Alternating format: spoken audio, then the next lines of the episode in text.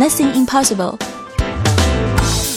支持嗨青春，支持小东，我是张林欣。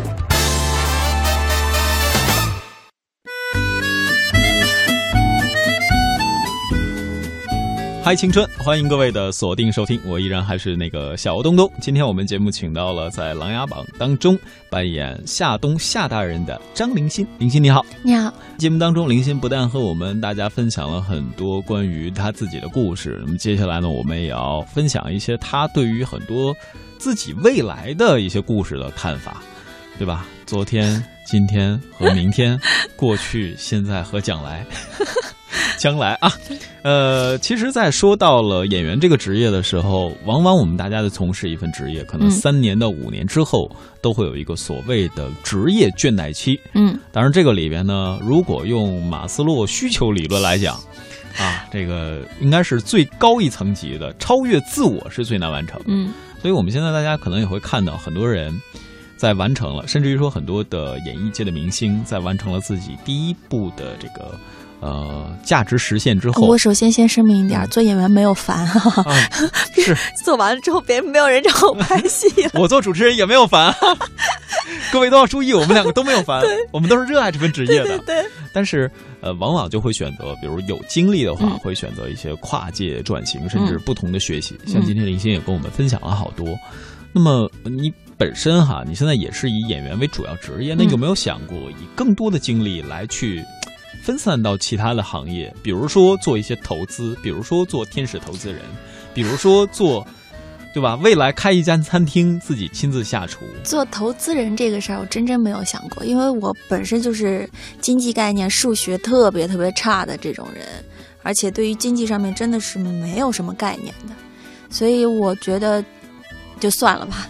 但是呢，就是你说到开餐饮这个东西，是我想过的，因为我真的是。觉得食色性也嘛，对吧？食一定是占第一位的，而且我认为吃的东西做得漂亮，会让人生更加完美吧。因为对我来说，我不喜欢叫自己是吃货，我喜欢说，其实我是一个美食家呀。我很喜欢吃东西，而且当你看到说吃到好吃的，又做的非常漂亮的东西的时候，你会觉得，哎呦，活着好美啊！我不知道你有没有这感觉，生活特别缤纷。然后呢，我想过，呃，而且我想过想开一个小的甜品或者咖啡店，所以我去蓝带学了很长的一段时间。但是呢，真的是，我觉得跨行这个东西啊，可能是因为很小的时候是先是接触舞蹈，然后再是改行做演员。我觉得那个跨度对我来说没有特别大，就是很顺其自然的就就改了过来。但是，当我想要。说花一部分的精力，在我不拍戏的时候，能不能打理一个小小的咖啡店的时候，我去学习了之后，我觉得真的很难。呃，因为很多职业真的不是像你表面上看到的那样。就像当你去学面包、去学甜品，其实不单纯的是会做，它是有很多理论的。它会告诉你，比如说，呃，法国面粉它分一百五、四十五、五十五。然后还有呃一百四、一百一种种种种面粉，这些面粉是做什么用的？做什么面包？它可能是用五十五的，或者用五十的粉，但是外头裹上五十五的粉。然后每一个面包的 TB 的温度是不同。就是当刚刚去做的时候，我以为就是很单纯的揉面，他会告诉你说，面包加水。加奶油，加黄油，它的温度保持在多少，它才能揉出好的面包。然后包括说，为什么说有的面包加奶粉，有的面包加牛奶，有的面包加黄油，它分得非常非常的详细。所以当我一接触到这个东西，然后再学一些理论的知识的时候，我忽然之间觉得我彻底不会了，彻底搞不懂了。但是在慢慢深层次的学，我觉得其实。每一个职业都有它特别特别深的那一面，只是你身处在其中，你觉得啊很简单啊啊这这这个都很简单，但是真的是当外人要去学的时候，真的不是这么容易可以学得会的。我有想过说为什么会产生跨界的想法，嗯，我得出的结论就是对各个行业不同的爱，所以我至今在甚至于说，我觉得我在主持人行业都没有任何的建树，就是因为你爱的太庞杂了，你的心仿佛总定不下来。对，就好像很多听我们节目创业的朋友就说：“哎呀，为什么在这个领域我总干不好呢？”我说：“你换了几个领域了？”他说：“一年换的也不多，三四个吧。”我说：“那你你这不算创业，你只能算是尝试。”对对。所以有的时候我就觉得，如果你要想对某一个行业真的有所见底，或者说在这个行业里有所实现，你一定要拿出大量的精力去投入其中。对，而且你不能说短时间就要求回报。对对对，而且我始终觉得。做一件事情要像一件事情，因为就像你现在是主持人，我现在是演员，我们都已经在做彼此的这一份职业的时候，呃，经过这么长期的训练，经过这么长期的了解，跟呃长辈们、跟前辈们的呃对话，包括学习等等等等，以至于造成了今天你可以在这里做主持人，我可以做演员。我认为这是一个，就是一个非常长的这个过程。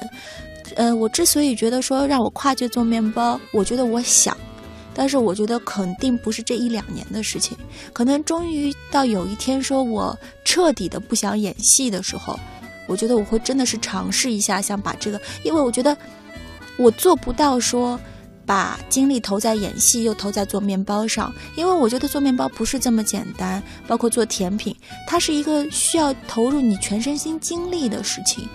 你会要看很多很多的书，其实，所以我觉得，既然要做，就要做的专业，就要做的深，就要做的别人没有的东西。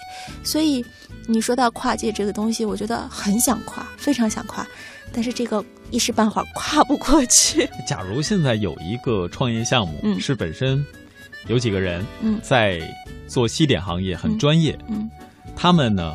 嗯，最需要的就是一笔资金来启动他们的项目。嗯，你会不会来给他们有这样的帮助？嗯，如果按以前的话，我会。嗯，我说实话啊，按以前我会，因为对这个行业不了解。但是当你对这个行业了解的时候，你就知道，其实它的风险在哪里。而且我这个人比较各色吧，我觉得，如果这个东西我是门外汉。那别人做成什么样我都不在意，但现在说，嗯，在法国蓝带学习，你你吃的都是法国的那些大厨，有很多都是有米其林资质的那些大厨做的东西。之后，当当我了解到这里面的这一套它的所谓的程序，它的所谓的就是只是了解到比较肤浅的职业规矩的时候，当我再去跟别人做一个东西的时候，除非。他的专业度能够打动我。如果说他让我觉得说他的技术，包括说他都不能够说服我，我是肯定不会做的。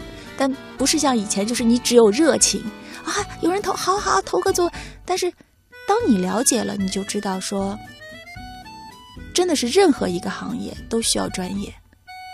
如果是在专业的前提下，就算有风险我认；但是在不专业的前提下有风险，那那真的是自找的。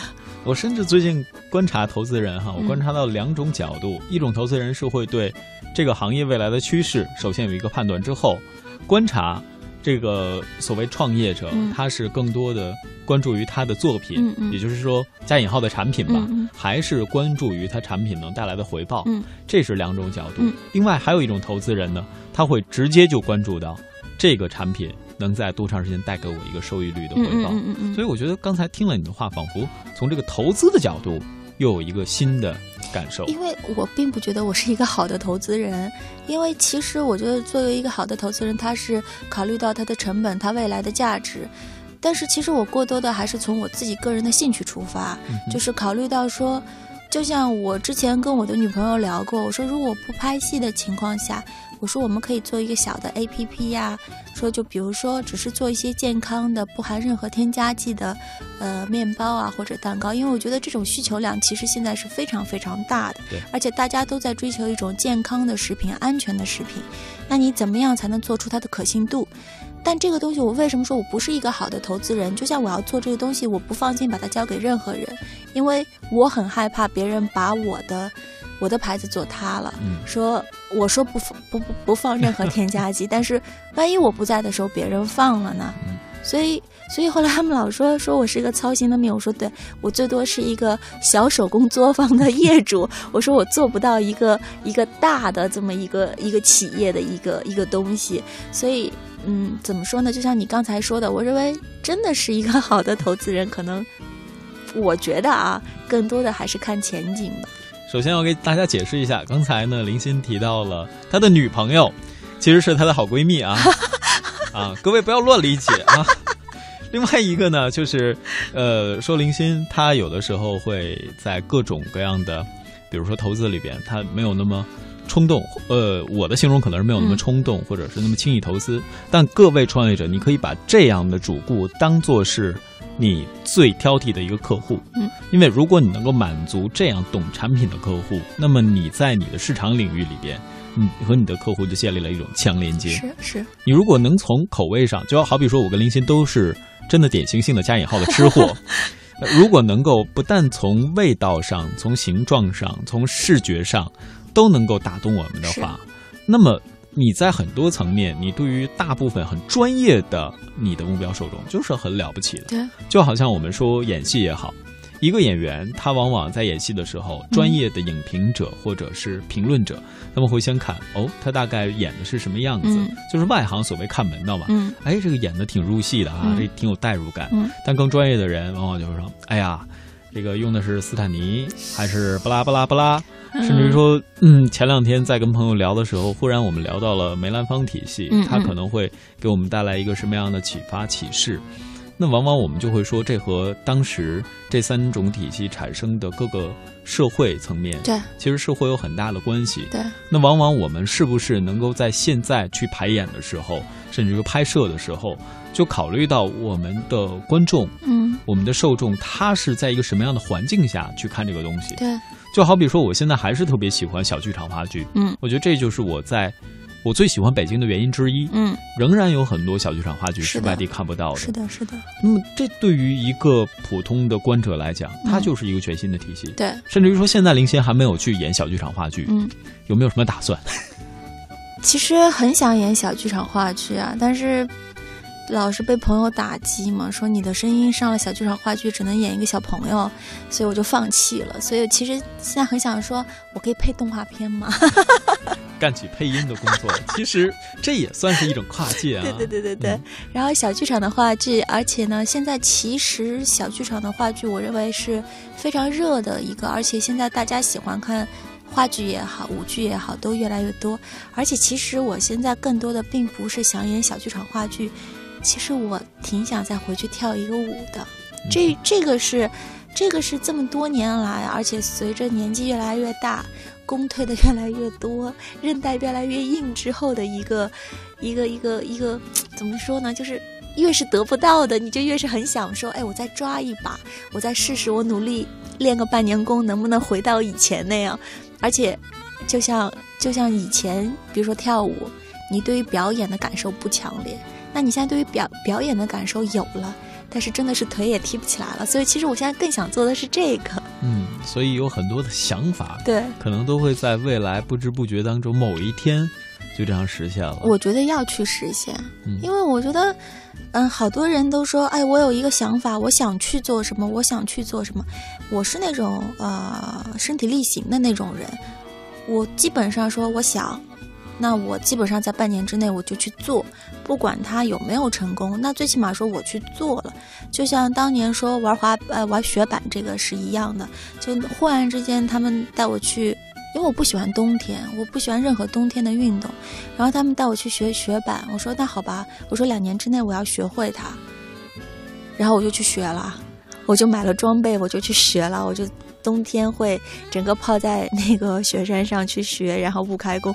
然后他们说是是，就是你要有想法，如果你不去做，你怎么知道它能不能成呢？而且如果说有了不去做，多可惜啊！是啊，就好像很多朋友都会说，林星有那么多时间我没有，你不去积攒，你怎么知道你没有呢？是。所以其实大家都有想法，而且大家现在好像很佩服那些说可以把工作辞了，然后就这么周游世界的人。这个在国内好像比较少，但是在国外是很普遍的。因为我认识很多国外的小朋友，他们真的是干，比如说一年或者两年的工作就辞职了，然后周游世界。然后他们在周游世界的时候靠什么活着呢？就是有的时候给别人盖房子。有的时候呢，给别人说捡一下草坪，是靠那个，或者说教人英语啊，或者当然是英语国家的更更加占占一些优势。但是当你看到他们那种生活的时候，可能你会觉得说，哎呀，他们胆子真大，他们说走就走。但是其实我挺佩服他们的，因为就像他们说的说的那句话是一样的，说趁着年轻就放手去做，因为有一天你的。你结婚也好，有了孩子也好，你的负担会越来越多，你的牵绊会越来越多。那个时候就不是你不可能再随心所欲了。所以我觉得趁着年轻，想去做，当然是做好事啊。想去做就努力的去做，嗯，哪怕他失败了，他在未来的未来的某一刻，他会成为说你纪念你的青春，你纪念你的过往。或者说，你纪念你这一辈子，说我做过最疯的一件事情，这都是一种纪念，这都是一种非常非常美好的成长。这是一种非常了不起的体会。对，当然，各位如果有兴趣继续深入了解，之前咱们嗨青春还有过，请到各种旅行指南的，然后各种这个间隔年的朋友来做客的，也都可以在网络上进行点播。当然，今天时间的关系呢，也最后请林欣做一个小小的分享吧。喜欢你的，在听我们节目的有很多都希望做演员。嗯，那么从演员这个职业角度，有什么样的经验可以分享给他们吗？呃，多接触生活，多看书，多跟周围的朋友聊天，了解别人的生活，了解别人的感触，而且真的是要用心。嗯，好，如果你想做主持人，同样的经验分享给你，真的是这样。再一次感谢林欣的做客，也希望以后有各种各样的话题吧。如果你有时间，可以多多来和大家分享。谢谢你，谢谢谢谢。